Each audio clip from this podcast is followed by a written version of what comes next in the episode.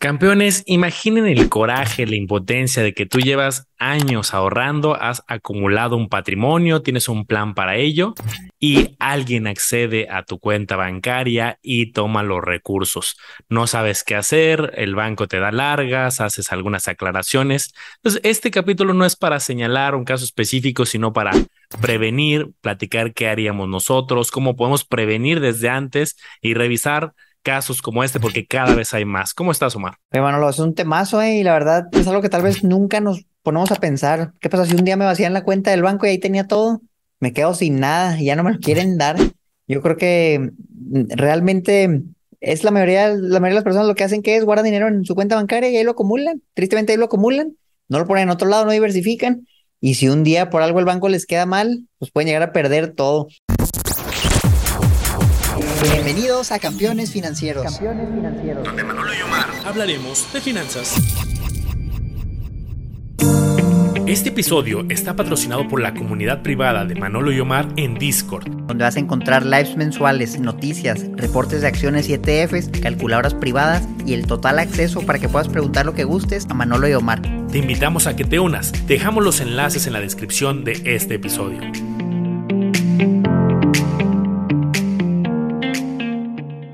Qué triste esos casos, pero lamentablemente sí existen y hay muchos. En este video me gustaría que habláramos de algo que ha sonado mucho en las redes sociales en la última semana, últimas dos semanas, donde una persona relativamente conocida en los medios tuvo una experiencia muy mala con un banco, le vaciaron su cuenta justamente y hasta la fecha parece que no se lo han regresado y parece que le dijeron que no se lo van a regresar. Entonces me gustaría, más como tú dices, señalar un caso, ponernos en los zapatos de la persona, ¿no? ¿Qué tal si nos hubieran hecho a nosotros? Qué hubiéramos hecho, qué podemos hacer. Me encantaría discutir todo eso en este video. Y yo, yo de forma reciente vi el, el video y lo que comenta, para que no tiene el contexto, es que le, a una persona le, le roban el celular y ahí tenía la aplicación de pues, prácticamente ahorita vamos a ver el caso, pues el banco más grande del país y ahí tenía sus ahorros, me imagino en una cuenta de débito. Eso creo que es uno de los puntos que ahorita vamos a tocar y eh, al final le vaciaron eh, la, cuenta, de acuerdo a lo que este usuario comenta, y empezó a hacer el trámite y el banco no le, como bien dice Omar, al parecer, de acuerdo a lo que nos dice en el video, no le resolvieron. Y aparte dice que es el ahorro de toda su vida, de toda su carrera profesional. Entonces, pues qué complicado, Omar, tener ahí, pues no sé, a lo mejor son cientos, miles, millones, no lo sé. Y aunque fueran unos cientos, ¿no? Pues qué coraje ver que, que haya ahí una salida. Y quiero empezar porque a mí me acaba de pasar la semana pasada y no es la primera vez que me pasa.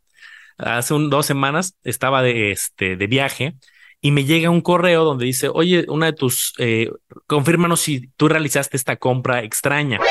Y el caso era pues que yo estaba fuera del país y dije, seguramente es una de las compras que hice porque pues todo está extraño, ¿no? Y estás comprando un café, este, estaba en Europa, pues compraste un café en Europa, pues ahí está algo, algo extraño pero veo que el cargo era de Uber, de seguramente de Uber Viajes o de Uber Eats. Dijo, oye, pues yo estoy fuera del país, no pedí un Uber, este, ni, ni físicamente, ni este, ni comida ya a la casa.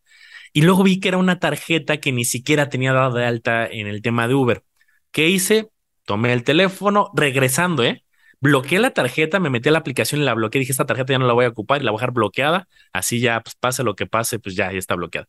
Regreso del viaje y hablo, y este pues, muy, eh, hablo para American Express, tal cual les digo el banco, y 20 minutos de llamada, tomaron mis datos, lo autentificaron. ¿Qué pasó? El día siguiente ya tenía, eran tres cargos, tenía los tres abonos tal cual el reverso de cargo no reconocido, un concepto así. Entonces, ¿por qué hay casos que se aplica y por qué hay casos que no, Mar? ¿Tú por dónde crees que va la cosa? ¿En qué, eh, ¿Será por el monto? ¿Será por la regla? ¿Tú por dónde lo ves, Omar? Fíjate, a mí también me ha pasado, sobre todo con tarjetas de crédito. Yo he cancelado, me atrevo a decir, decenas de tarjetas de crédito porque me las clonaron, hicieron alguna compra. Yo checo mes con mis estados de cuenta, entonces usualmente sí lo detecto y lo reporto. Pero fíjate, hace poco detecté un caso que alguien estaba pagando Disney Plus con mi tarjeta, me favor, 150 pesos, pero ya llevaba varios meses haciendo eso y yo tardé en darme cuenta como cuatro meses y en este caso era, era con Hey Banco. Y hablé y les dije, ¿sabes qué? Pues esto no lo estoy pagando, yo ni siquiera uso esta tarjeta para pagar Disney Plus. De hecho, yo pagaba la versión anual, o sea, ni siquiera me lo cobraban mensual y era con otra tarjeta. Y no, metí la aclaración y luego, luego me regresaron el dinero ni me dijeron nada. Siempre he salido ganando. Nunca me ha tocado una vez que me digan, ¿sabes qué? Ahora vamos en tu contra y te vamos a cobrar el recargo de 300 pesos y aparte no vamos a darte tu dinero. Yo creo de entrada, A mí me pasa con puras tarjetas de crédito porque yo no uso la tarjeta de débito para nada. O sea, realmente nunca las uso, pero sí veo como si una persona usa las tarjetas de débito para hacer compras, pues también se han de poder clonar, también le pueden ahí escribir los datos en, no sé, en un restaurante, agarrar su número de tarjeta, el código atrás, y ya con eso la puedes usar. Ahora, no con eso es suficiente para que te vacíen la cuenta. O sea, una cosa es que la usen para hacer compras en un comercio, en línea, por ejemplo. Como no tiene la tarjeta física, ponen los números y sí lo puedes hacer. Pero otra cosa es que se metan a tu cuenta y luego se transfieran el dinero. Eso sí ya es otro nivel. O sea, ahí sí, ni aunque tenga la tarjeta de alguien puede hacer eso, a menos que tengas su usuario, usualmente su celular, porque los tokens móviles usualmente están ligados a un celular. Ni siquiera, aunque tuvieras el usuario y la contraseña, en muchos bancos no se puede. Te piden o ir a la sucursal a cambiar el, token. Entonces sí lo veo muy complicado, pero la verdad pues tampoco lo veo imposible. Bueno, o sea, realmente, ¿qué sí se me ocurre que puede pasar? Que justamente como tú dices, le robaron el celular a esta persona, ahorita vamos a ver la nota, y a lo mejor tenía el Face ID. Por ejemplo, ahorita es muy común que con la cara, con el rostro, abra la aplicación, no sé, oye, me lo roban, me agarran de los brazos y ponen el celular frente de mi cara y ya se abre, se desbloquea, y ya de ahí pues tienen prácticamente total acceso a la aplicación, pueden entrar y probablemente hacer movimientos porque el token móvil pues está en el mismo celular, entonces mismo lo sacas y ya en teoría sí podrías hacer todo. Hay también ciertas aplicaciones que almacenan las contraseñas. En el mismo celular tú puedes traer esa aplicación, te quitan el celular, lo desbloquean y tal vez pueden acceder a esa aplicación con todas tus contraseñas, buscan la del banco y acceden. realmente veo cosas que, que sí pueden pasar, pero ahí sí yo creo que es el error de la persona, o sea, la persona porque ahí tenía todo y realmente el banco pues, no tuvo la culpa. O sea, si tú entras con tu usuario y contraseña, pues no te queda de otra. La pregunta será, Manolo, ¿será que realmente pasó eso? ¿O será que la verdad no había nada ahí en el celular y de todas formas entraron a la aplicación y le bajaron su cuenta? Dándole el beneficio a la duda, y tal vez no este caso, ¿no? De cientos de casos que hay alguno, yo creo que sí, sí ha llegado a suceder. Y me intrigó tanto y recordaba ahí algunas circulares de Banco de México y hace ratito estoy investigando porque sí, sí creo que es un tema muy delicado. Y tal cual, creo que ya encontré cuál es el gran problema que vamos a tener tanto los usuarios y cómo está la situación. Afortunadamente, si hay una circular, tanto de débito como de crédito, que te dice cargos no reconocidos, robo y extravío de tarjeta, sí te va a cubrir. Pero el estilo de lo que te va a cubrir es, por ejemplo, oye, lo que me pasó a mí, ¿no? Un cargo no reconocido, se mete una aclaración y pues, por más de que Uber eh, no va a tener ningún NIP, ninguna contraseña, nada que valide que efectivamente yo hice la compra. Y hay comercios que lamentablemente esto lo, lo que creo que es un problema, no sé si sea del comercio o sea de las tarjetas. Muchos comercios cuando tú haces la compra te piden un, código que te lo mandan a tu celular o al correo o lo validan de alguna manera. Hay ciertos comercios que no te piden ese, ese código cada vez que lo haces. Y cuando es robo extravío, lo que te cubre es, oye, me robaron la tarjeta, alguien está haciendo compras, yo ya no la tengo, y entonces tienes 48 horas para reportar. ¿Cuándo es en la circular?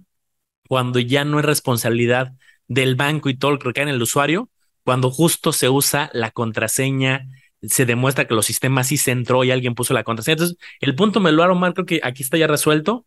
Una cosa es que te roban la tarjeta era un cargo no reconocido a alguien puso tu contraseña. Si demuestran que usaron tu contraseña, ya el banco creo que sale, tiene las de ganar, por más de que vayas a la Conducef y estuve viendo muchas teorías de algunos expertos que decían, es que pueden ser cosas tan ridículas como que tú uses en tu celular el clásico patrón de, dedo, ¿no? De, ah, voy a escribir una J y entonces escribes una J con el dedo y entonces luego ponen el celular con luz y dicen, aquí se quedó marcado, ¿no? Como esa tendencia de...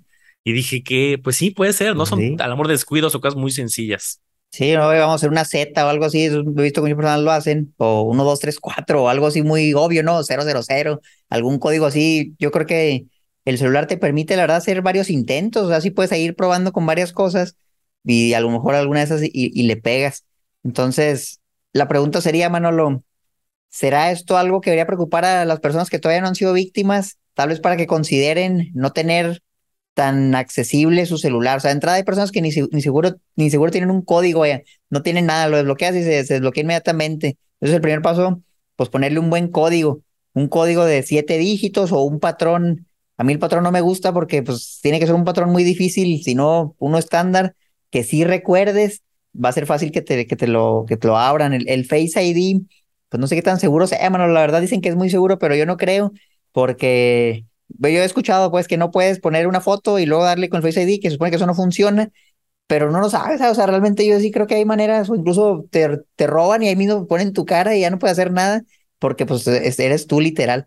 Entonces yo creo que hay ciertos métodos. En los bancos no aplica tanto el doble factor de autenticación. Eso lo he visto en otras apps, en bancos como tal. Pues no bien ellos tienen su propio medio de seguridad, pero yo te diría, pues activen todo lo que puedan e incluso consideren tener un celular aparte para sus operaciones financieras, un celular que no carguen con ustedes, para que aunque se lo roben, aunque lo desbloqueen, aunque le busquen todo, no tengan lo relevante financieramente hablando, ya no se compran otro, migran las apps y listo. Y creo que también con este ánimo de prevenir, de entrada creo que dejar mucho dinero en una cuenta bancaria, una cuenta de débito, ahí hay un error, ¿no? De entrada, pues por lo que ya hemos comentado en todos los videos, porque la inflación, porque pues, hay muchos métodos de bajo riesgo, de mediano, de corto plazo, de largo plazo y muchas inversiones. Entonces, si tú buscas una plataforma de inversión, vas a decir, pues, sí, Manuel, ¿por qué tal si eh, ahora te hackean la plataforma de inversión? Digo, al final, pues hay que prevenir por todos lados, pero hay algunas plataformas de inversión, por ejemplo, que sería un proceso muy tardado, que no sería un tema así express de, dame tu, por ejemplo, vamos a suponer que alguien te asalte y te dice, escríbeme tu contraseña eh, hay ciertas plataformas de inversión que, por ejemplo, hay que dar de alta una cuenta bancaria y solamente está la, que tú hayas dado de alta. Entonces tienes que pedir hacer un traspaso, luego hay ciertos horarios, ahí sí hay factor de autentificación que lo puedes con una contraseña adicional que te llega a tu correo. O sea, al final, pues son como diferentes pasitos, pero creo que en una cuenta bancaria sí está muy desprotegido. Estás a un traspaso, que luego hay traspasos que tardan media hora en darlo de alta, algunos bancos una hora, otros cuatro pero de todos modos, si usas una plataforma de inversión, tendrían que liquidar las inversiones si se puede, porque hay plataformas que no te dejan liquidar las inversiones, unas que son hasta tu retiro y pues de ahí no lo vas a poder sacar, eh, muchas que no se pueden. Tendrías que deshacer la inversión, dar de alta una cuenta nueva o pasártelo al banco, que lo pases a la cuenta original, de la cuenta original a la cuenta los pillos. Entonces ya sería un poquito más complicado, pero coincido, Mar, hay que buscar pues un plan B con otros celulares y más todo lo que se nos ocurra, ¿no? Hasta en el mismo banco, vaya, perdida tener el pagaré ahí o algo a corto plazo que no sea tan líquido, que perdida te tome un, día o algo para que lo puedas retirar y ya te da más seguridad. Oye, me robaron el celular, inmediatamente hablo al banco y le digo, ¿sabes qué? No dejes que hagan ningún movimiento en mis cuentas, bloquearlas, porque me lo robaron y no sé qué van a hacer. Entonces, lamentablemente, si no hiciste todo eso y ya te vaciaron la cuenta, ahora quisiera hablar de esa parte, Manolo ¿Tú qué opinas, por ejemplo, de este caso? Ni vamos a mostrar el caso, pero al final lo mostramos, porque la idea, como les decimos, no es, no es hablar del caso en sí, sino de si esto te pasara, ¿qué podríamos hacer? Oye, me vaciaron la cuenta, ok, fue mi error, me robaron el celular y el banco dice que tiene mucha seguridad.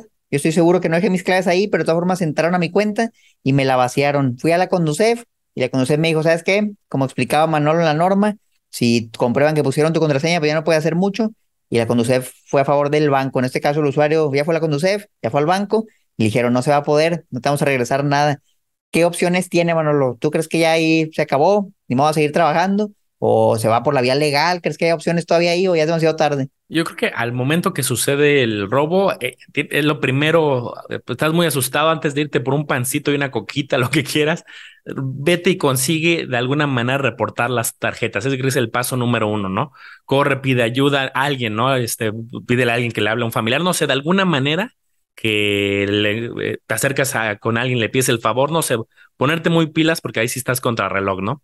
Para tratar de bloquear lo más posible, lo más rápido todo, ¿no? También incluso que alguien tratar de, buscar que en las mismas redes personales, pues avises, ¿no? oigan, me acaban de robar el celular.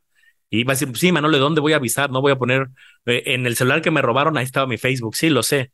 Me refiero a contrarreloj, llega a tu casa, lo que sé, y lo primero que haces es bloqueas temas bancarios o financieros y avisas, ¿no? Porque luego empiezan a contactar a, a tus familiares o amigos.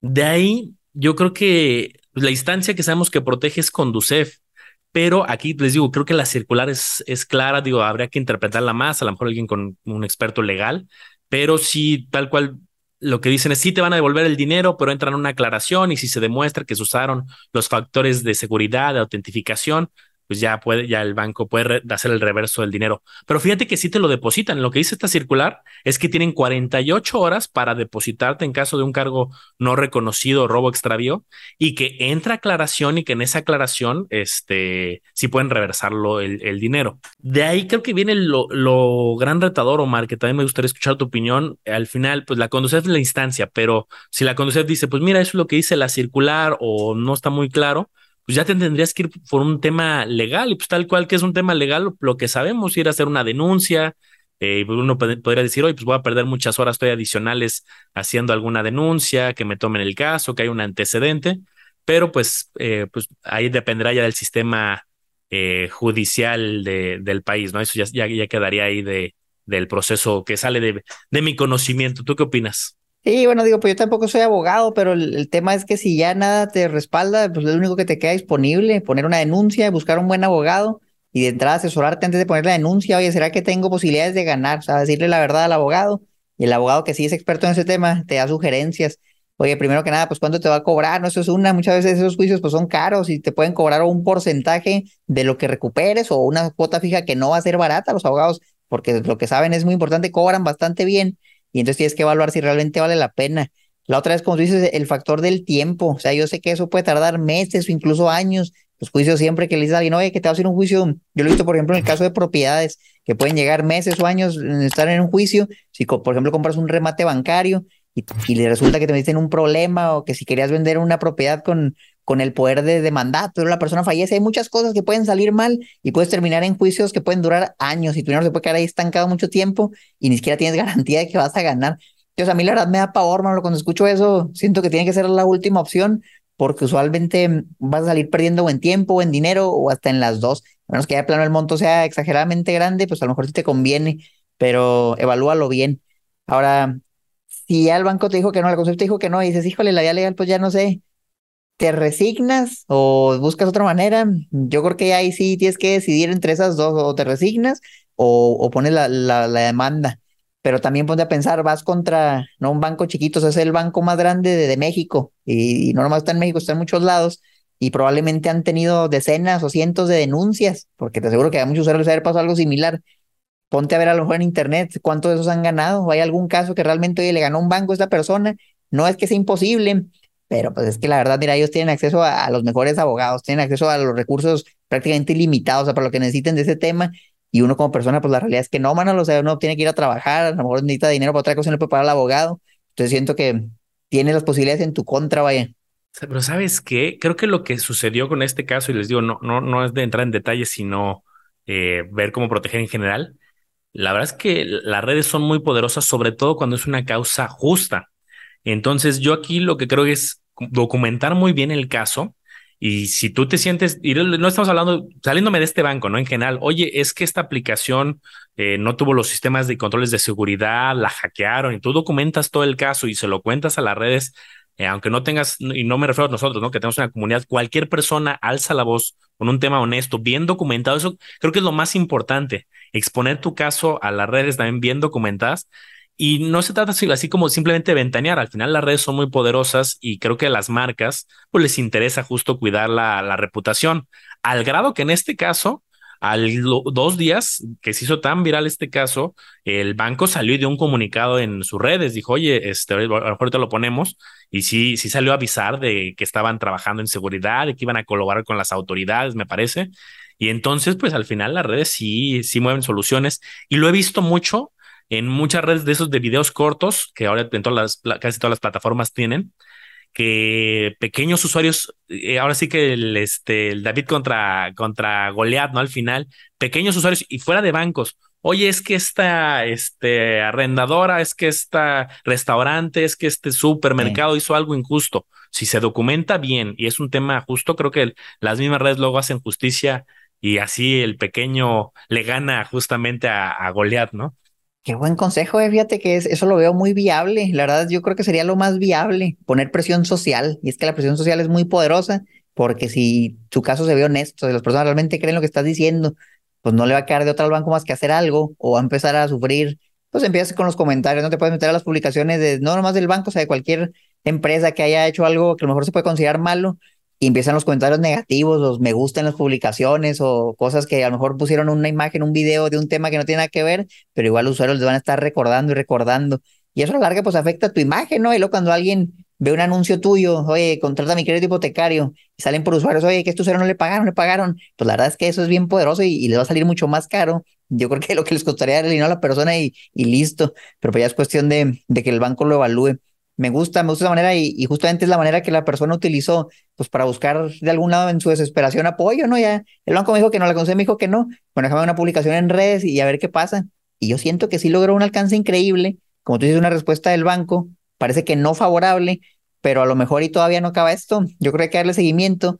Me gustaría mostrarles el caso a los campeones, pues para que vean de, qué estamos hablando, de qué surgió la idea, pero es nada más la idea, porque eso le puede pasar a cualquier persona, y ya le ha pasado a muchos, pero lamentablemente a lo mejor muchos o no pusieron un video en redes o simplemente pues, ya dijeron, ya, ya me rendí y ya no hicieron nada, pero este caso que está muy sonado, pues miren, aquí se los voy a mostrar. Entonces, esta es una de muchas notas. El drama de una reconocida actriz mexicana, le vaciaron la cuenta con todos sus ahorros y el banco no se lo reconoce. Menciona que la actriz se llama Verónica Bravo, que es comediante. Yo personalmente no la conozco, pero no veo mucho de comedia.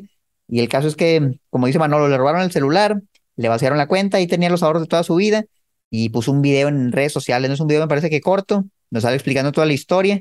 Dice Manolo que pasaron dos días y el banco contestó. Entonces, bueno, aquí está la publicación. Si la quieren leer, ahí pausen el video. Pero básicamente esa es la historia de manera resumida.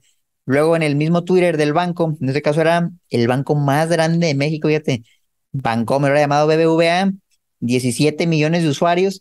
Y, pues ahí te pones a pensar, híjole, si, hubiera sido un banco chiquito, a lo mejor esos que nadie conocía, pues bueno, pero el banco más grande, 17 millones de usuarios, es un montón, o sea, realmente, pues ahí las personas sí se van a asustar porque tal vez ahí tengan una cuenta. Yo abrí una cuenta ahí hace poco, justamente porque dije, este banco se ve bastante bien, el banco más grande, pues me gustaría ver sus servicios. Y luego veo esto y digo, híjole, a lo mejor no. Pero bueno, pues es que todos los bancos, ya hemos explicado en el podcast, que se pueden meter a ver las quejas de la Conducef y todos los bancos tienen miles y miles de quejas, es algo muy común. Pero pues, ¿será, ¿será esto algo que te puede pasar a ti o no? Es lo que tú tienes que evaluar. Pusieron ahí en su comunicado que tienen buenos mecanismos de seguridad, que lamentan cuando un cliente es víctima. Y básicamente yo siento que no dijeron nada, es un comunicado como para mí político, pero que no le veo un fin que, le den solución al usuario. No sé tú qué opines. Sí, también digo, estamos dispuestos a colaborar con la autoridad, pues, eso es pues, parte, ¿no? De lo mínimo que esperamos, ¿no? Que, que se colabore con la autoridad si hay que hacer ciertos procesos. Pero sí, no, no da tanta tranquilidad. Yo creo que si yo estuviera en su, en su lugar, pues esto no me dejaría tranquilo. Ah, pues qué bueno, ¿no? Que cuentan con, que han invertido mucho en tecnología. Digo, no desconocemos el caso a fondo, ¿no? Solamente eh, ella sabe bien toda la situación, que cómo lo sucedió, pero pues este, les digo, yo creo que a todos los campeones que nos escuchen este episodio, pues pongámonos en que algún día podríamos estar en sus zapatos y vamos a anticiparnos. Todo lo que hemos dicho, pues busca otro celular, no dejes el dinero en el banco, no solamente por la inflación, pues sí, buscar un, eh, todos los mecanismos de defensa previos, ¿no? Yo creo que esa va a ser la conclusión. Triste caso, espero que no le pase a nadie y por lo menos si les va a pasar, que no sea todo su patrimonio, la diversifíquenlo bien y ya así no va a haber manera de que pierdas todo lo de toda tu vida en, un robo. Es difícil, puedes perder una parte, pero te puedes recuperar más fácil. Yo creo que ahí también entra lo que es la falta de educación financiera. Bueno, esperemos que este podcast sirva para eso. Pues, ¿cómo es posible? No sea, que una persona tenga todo su dinero en un solo banco, en una cuenta de ahorro disponible para retirarlo. Hasta te dan ganas de gastártelo. Y mira, tengo ahí cientos de miles de pesos, tengo varios millones. Pues, la tentación puede ser grande y de repente capaz si te lo echas todo y te quedaste sin nada. Entonces, pues bueno, para eso tenemos ya, ahora sí, como dice Manolo, más de 700 videos entre los videos del canal de Manolo, los videos de mi canal, los videos de este podcast. Ya no tienen pretextos, o sea, la información está ahí, está gratis, para que no vayan a ser víctimas similares a este caso. O sea, y si llegan a ser víctimas de algo así, que no sea tanto el impacto en su bolsillo. Y me quedo mucho, por ejemplo, con la que dice Omar de, del doble celular, doble factor de autentificación. Y pues ahí lo tienen campeones. No sé si quieras algún consejo adicional pues a mí me gustaría nada más que nos dejaran sus comentarios, vayan a YouTube y platíquenos, ya han visto este caso o han sido víctimas de algún caso similar, alguna aclaración que no procedió a su favor por medio de un banco y en qué banco fue, déjenlo abajo, compartan su experiencia y entre todo yo creo que nos podemos ir alertando, Manolo, si vemos ya muchos comentarios negativos desde cierto banco, pues a lo mejor ahí hay que empezar a dudar un poquito más, pero pues bueno, eso es, espero y les haya gustado el video, no queremos ni hablar mal de nadie, ni de un banco, ni de una persona, pero sí que conozcan que son casos que pueden pasar y nos pueden pasar a nosotros también. Campeones, pues sigan a Omar Educación Financiera, el Lago de los Business, a campeones financieros que estamos en todos lados y también a nuestro grupo privado de Discord para que quien, quien quiera entrar en mucho detalle, los esperamos por todas las redes. Nos vemos en el próximo capítulo. Hasta la próxima.